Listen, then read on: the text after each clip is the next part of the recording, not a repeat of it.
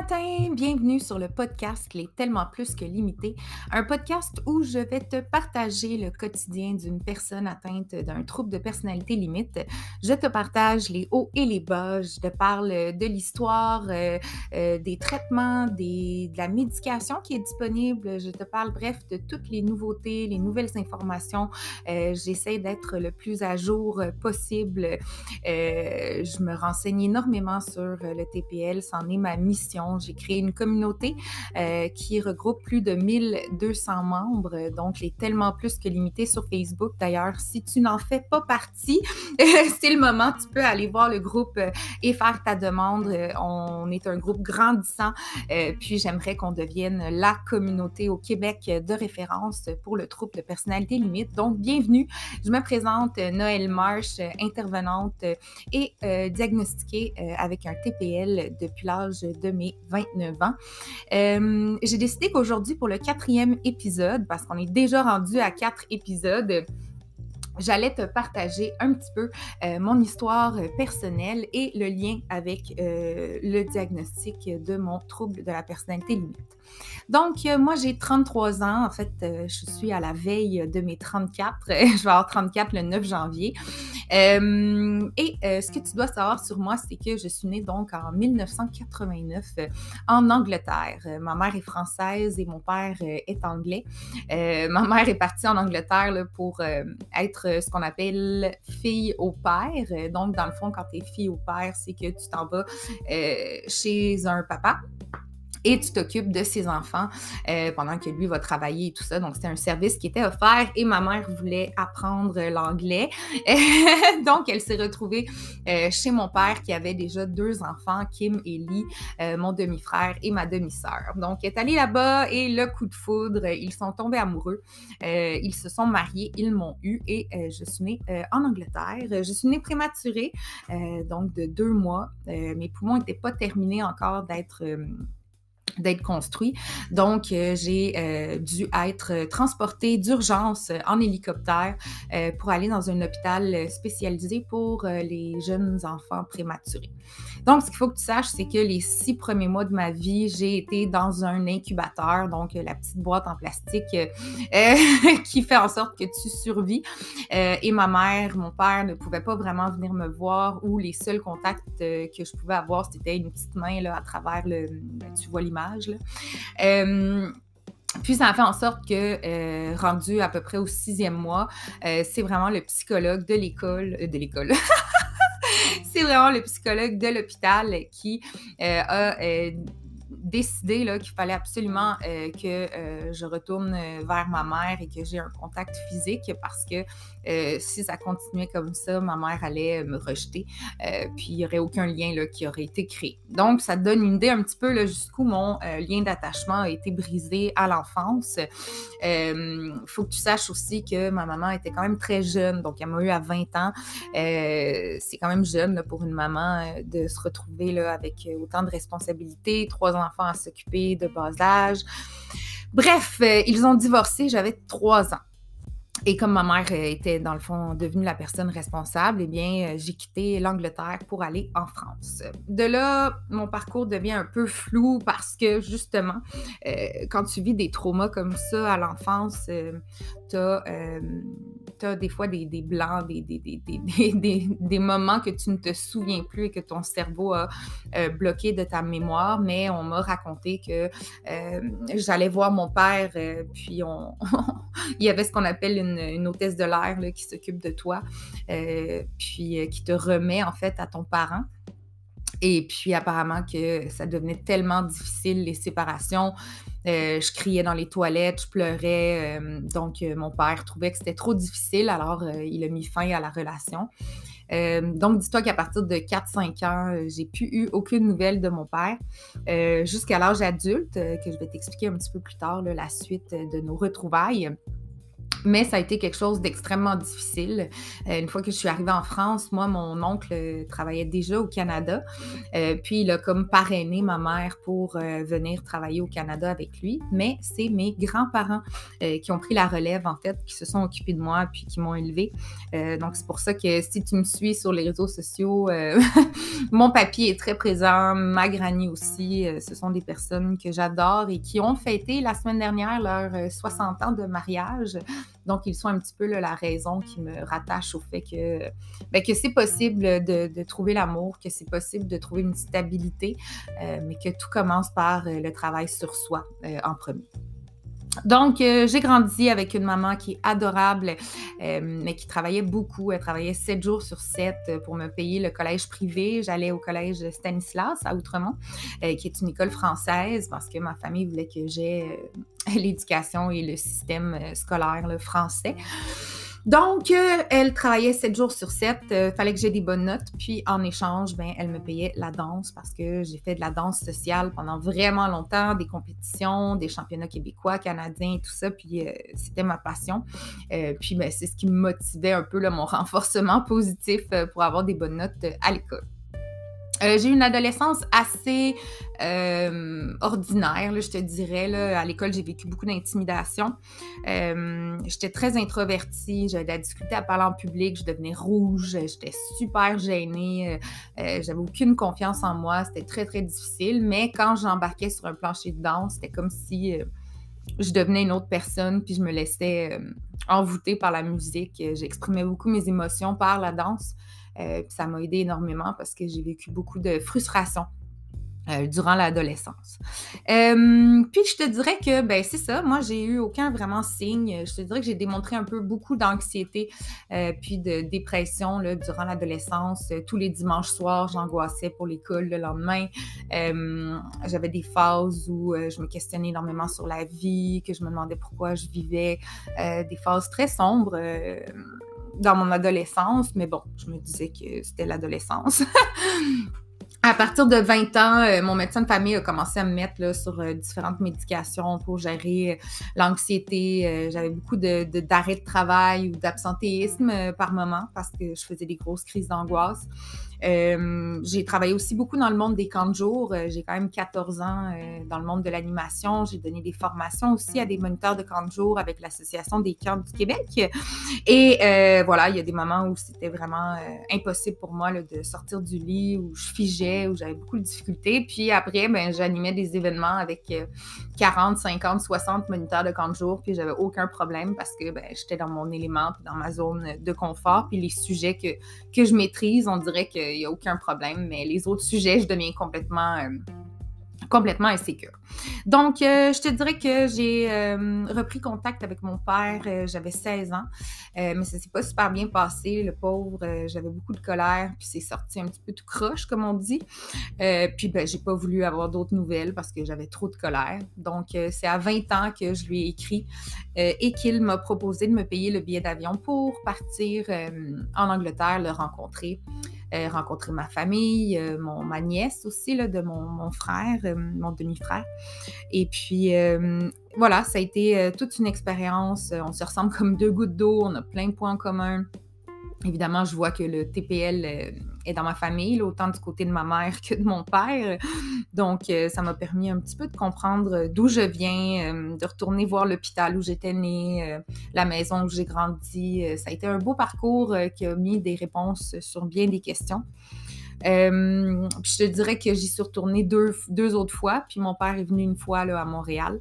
notre relation est polie, notre relation est est correct, je te dirais. On se donne des nouvelles, on s'écrit euh, sur WhatsApp, mais euh, c'était pas vraiment la relation la plus proche là, que, que je pourrais avoir.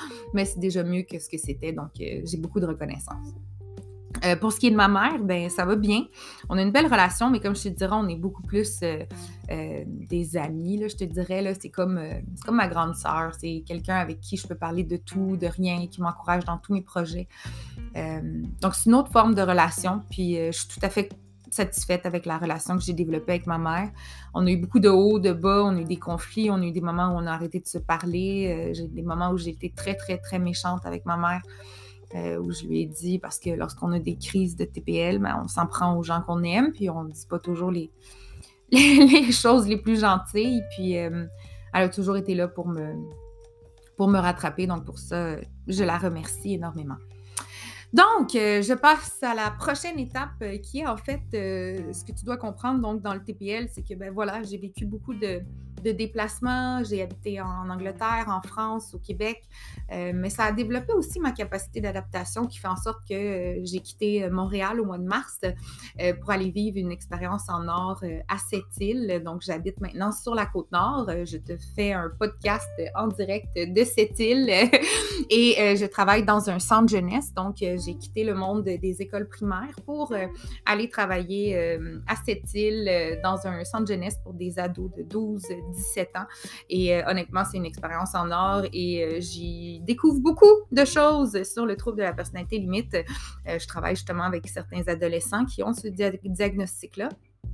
Et euh, j'ai aussi, la, dans le fond, n'importe quel adolescent qui passe par un centre jeunesse, euh, ça va toucher en quelque sorte son attachement ou ça a un lien avec euh, une problématique de relation aussi avec les parents. Donc, ne veut pas, tout, tout, tout, jeune qui passe par un centre jeunesse va avoir un petit peu des problématiques en lien avec l'attachement. Et, je trouve ça fascinant de pouvoir observer ça dans mon, dans mon nouveau quotidien professionnel. Donc, voilà.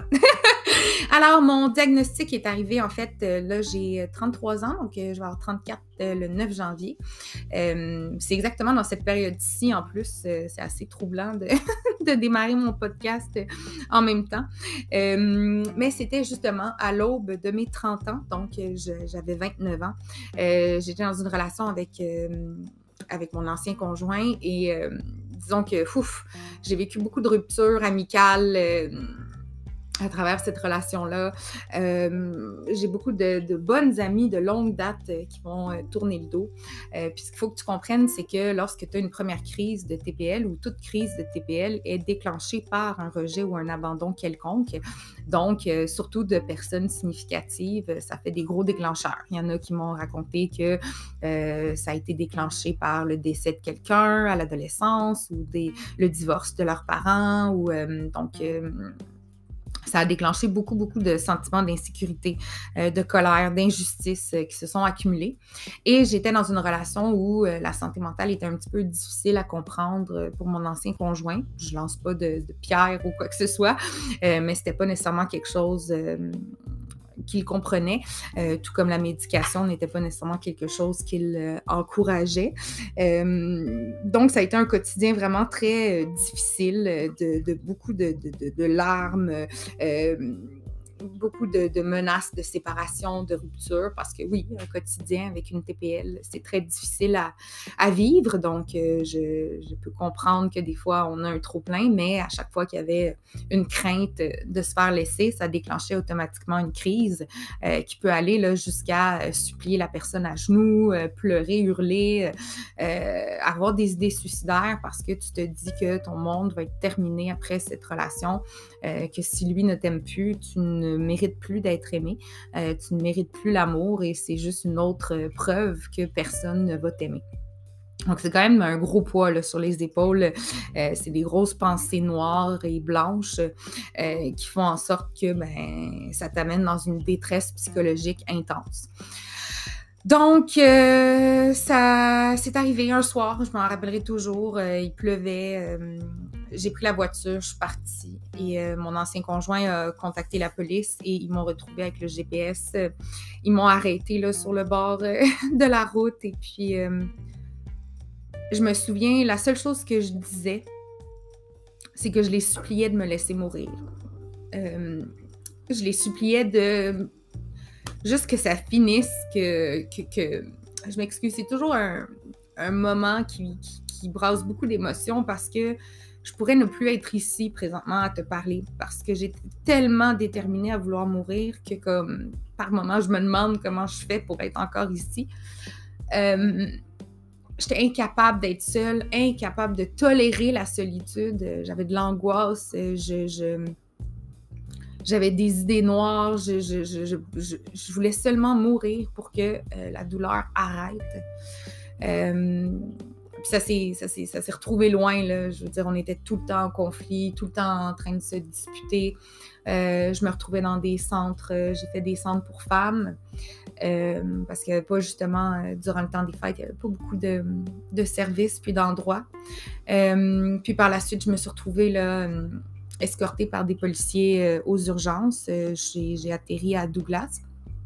Et euh, c'est là que j'ai rencontré une psychiatre qui m'a dit que euh, il y avait des. présentement, je cotais quasiment pour tous les points euh, du trouble de la personnalité limite. Et moi, en plus, j'étais intervenante. J'avais aucune idée de ce que c'était parce qu'on n'en parle pas beaucoup. donc, elle m'a référé justement avec mon médecin de famille pour avoir une évaluation. sauf que ça a pris énormément de temps avec le système public. Ça a pris deux ans après cette hypothèse de diagnostic. J'ai mon diagnostic, j'avais peut-être 32 ans, c'était en pleine pandémie. Euh, donc, je suis partie avec une hypothèse de diagnostic. Mais je suis quelqu'un qui travaille beaucoup sur soi, euh, qui fait beaucoup de développement personnel, qui fait de la lecture, qui écoute des podcasts. Euh, puis, j'ai décidé que ben, moi, je n'allais pas rester comme ça. Il fallait absolument que je trouve de, de l'aide parce que je voulais plus vivre. Donc, à 30 ans, j'ai j'ai fait ma demande pour aller euh, au privé, en fait, euh, dans un centre qui s'appelle l'Entre-deux. Euh, c'est à Longueuil. Puis, c'est vraiment une thérapie qui dure six mois. Et à la fin, tu as la graduation de ta thérapie. Tu habites là-bas. Euh, c'est une thérapie pour femmes seulement, mais il y en a d'autres si jamais. Là, je vais euh, éventuellement faire aussi un épisode sur euh, toutes les ressources disponibles pour les TPL. mais dans le fond, j'ai fait la thérapie. Donc, il y avait beaucoup d'art-thérapie, de la thérapie par les émotions, par le mouvement, apprendre à tolérer la détresse je faisais des crises, c'était incroyable. J'allais me défouler dans la salle de défoulement avec avec des gants de boxe. Euh, je faisais des crises, je, je, hurlais, je criais. C'était beaucoup, beaucoup d'émotions qui remontaient à la surface parce que j'ai fait un gros travail d'aller euh, débloquer plein de nœuds euh, qui partaient de l'enfance, justement. Et bref, c'est une thérapie que je recommande à tout le monde, pas juste les TPL, mais qui m'a aidé énormément dans mon cheminement. Euh, sauf que là-dedans, ben voilà, ça n'a pas fonctionné dans ma relation. Euh, mon ex-conjoint m'a laissé, on a dû. Euh, on a dû séparer la maison et tout et tout. Donc, ça a été beaucoup un autre gros sentiment de rejet qui a déclenché une autre crise et qui m'a fait sombrer dans une bonne dépression. Je me suis retrouvée chez ma mère en 2019. Euh, donc, tout, c'était l'été 2019. Donc, euh, tout l'été, euh, je suis retournée vivre chez ma mère, incapable de travailler, je savais plus quoi faire. J'avais plus vraiment d'emploi parce que j'habitais sur la rive sud, puis je me suis retrouvée à Montréal-Nord. Donc, ça n'a pas été facile, mais euh, comme tout TPL, on a une belle capacité de résilience, puis euh, j'ai réussi à me revirer sur un dessous. Euh, donc, j'ai appliqué à mon ancienne école primaire, secondaire et mon ancien cégep, donc le collège Stanislas, et j'y ai travaillé comme TES. C'était malade, j'ai vraiment eu une extraordinaire expérience à retourner un petit peu le, à la base. Puis voilà, la pandémie est arrivée. je me suis donc retrouvée célibataire chez ma mère euh, en pleine pandémie. Euh, donc, c'est pas idéal pour les rencontres. On s'entend parce que je vais te faire un volet là-dessus, mais on a beaucoup de dépendance affective. Donc, Tinder et les sites de rencontres me connaissent très bien. mais. Euh, mais voilà, avec la COVID, le, fait que j'habitais avec ma mère de 55 ans, je ne voulais pas la, contaminer ou quoi que ce soit. Donc, j'ai travaillé énormément sur sur ma solitude. Puis je vais faire un épisode aussi qui va s'appeler euh, La TPL et la pandémie. Euh, parce qu'honnêtement, ça a été la plus belle chose qui me soit jamais arrivée. Euh, j'ai perdu 55 livres pendant la pandémie. Je me suis entraînée de la maison avec une plateforme incroyable qui s'appelle Beachbody. je suis coach aussi. Donc, si jamais tu m'écoutes puis tu te dis Waouh, j'aimerais ça me remettre en forme, mais ben là, tu viendras me parler. j'ai des conseils pour toi, là, autant au niveau de ton mindset physique, mental, parce que euh, je vais faire un épisode là-dessus, mais euh, les TPL, ben justement, on a tellement de changements d'émotions dans la même journée que ben euh, ça, affecte notre motivation quotidienne. Donc, j'ai appris à développer de la discipline. puis, je vais te parler là, de tous mes outils aussi, c'est le but du podcast. Donc, tout ça pour te dire que, ben voilà, j'ai eu mon diagnostic en pleine pandémie, en Zoom, avec une psychiatre, parce que, ben justement, le service public prend quand même du temps. mais j'avais déjà justement suivi la thérapie. J'ai assisté à une thérapie aussi au CLSC sur la gestion des émotions. Donc, c'était incroyable, honnêtement. Même comme intervenante, j'ai appris énormément de choses que j'ai pu mettre en pratique et que je vais également vous partager sur le podcast. Et puis, euh, et puis voilà. Donc, c'est un petit peu ce qui conclut le tout. Euh, je, vais te parler aussi là, de ma transition à cette île parce que ça n'a pas été facile. J'ai même vécu un arrêt de travail. Euh, ça aussi, je vais parler du TPL et du travail. C'est quelque chose qui n'est pas toujours facile à maintenir. mais c'est bien quand tu as un environnement qui comprend, surtout quand tu travailles en santé mentale, c'est un petit plus. D'ailleurs, je remercie tous mes collègues de prendre le temps d'être là de me soutenir, euh, euh, mes gestionnaires qui me comprennent, qui ne m'invalident pas. Euh, c'est un méga plus pour, pour mon quotidien. Sinon, je n'arriverais pas à travailler, je crois.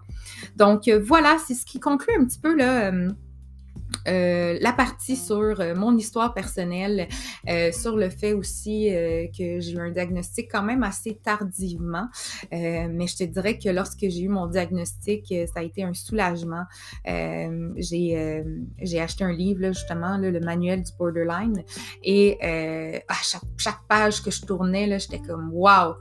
Ça c'est moi, ça c'est moi, je suis pas seule, il y a d'autres personnes. Puis quand j'ai fait des recherches, ben, j'ai vu qu'il n'y avait pas beaucoup d'informations, il n'y avait pas beaucoup de, gens vers qui on pouvait se tourner.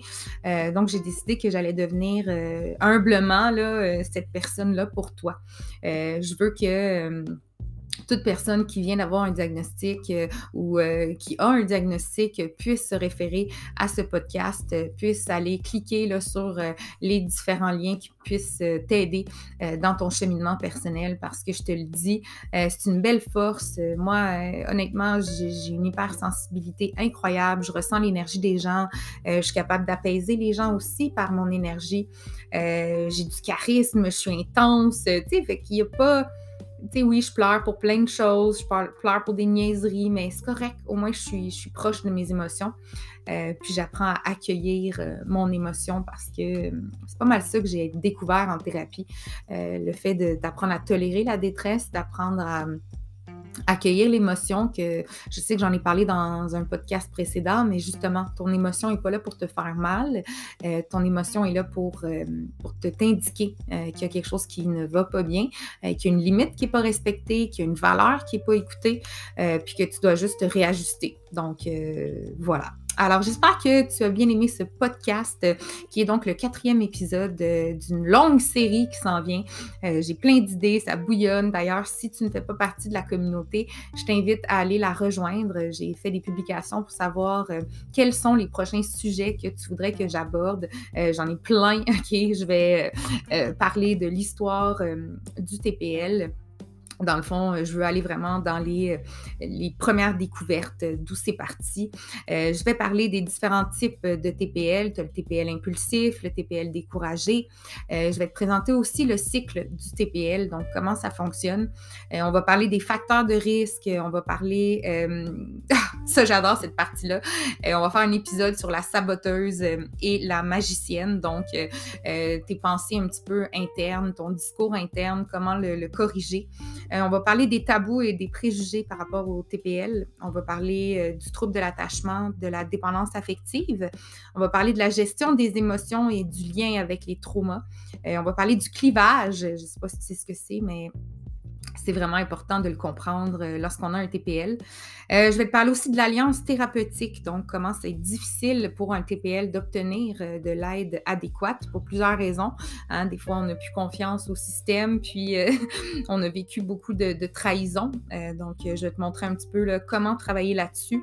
je vais te faire un podcast aussi, un épisode sur mon expérience aux urgences en tant que TPL, mais aussi en tant qu'intervenante. J'ai fait des parallèles, j'ai noté des des points là, qui pourraient euh, justement aider euh, les intervenants de la santé à mieux nous euh, guider. Je vais te parler de médication, je vais te parler de dissociation. Je vais te parler aussi de mon entrevue avec les bracelets rouges. Il y a une nouvelle saison là, qui sort là, en janvier. donc, je vais pouvoir te partager ça parce qu'il y a un personnage qui s'appelle Lou qui a un TPL dans l'épisode, enfin dans l'épisode, dans la saison, donc c'est vraiment hot. Euh, je vais te parler d'impulsivité, d'insécurité affective, euh, du TPL et du travail ou de l'arrêt de travail, euh, de la TPL et du sport. je vais te parler d'accueillir, des affirmations positives, du trouble alimentaire, de dépression, des idées suicidaires, d'automutilation, de la confiance en soi, euh, la TPL est le couple de tes besoins affectifs, de mettre tes limites. Bref, la liste est longue. J'ai déjà plein, plein, plein, plein, plein d'idées. Euh, mais évidemment, je vais avoir besoin des, tiennes pour pouvoir euh, continuer à rajouter du contenu. Alors voilà, c'est ce qui termine donc ce quatrième épisode. Merci beaucoup d'être là. Merci de me suivre, de m'écouter, de m'encourager. ce projet me tient énormément à cœur, mais sans toi, ben, je pourrais pas y arriver. Donc, je te souhaite une bonne journée. Je te fais des gros bisous. J'espère que mon histoire euh, va pouvoir euh, t'inspirer. Euh, puis c'est sûr que je vais te repartager des petits bouts là, à travers les épisodes. Donc, je te souhaite une merveilleuse journée en direct de cette île. Je te fais des gros bisous. Bye!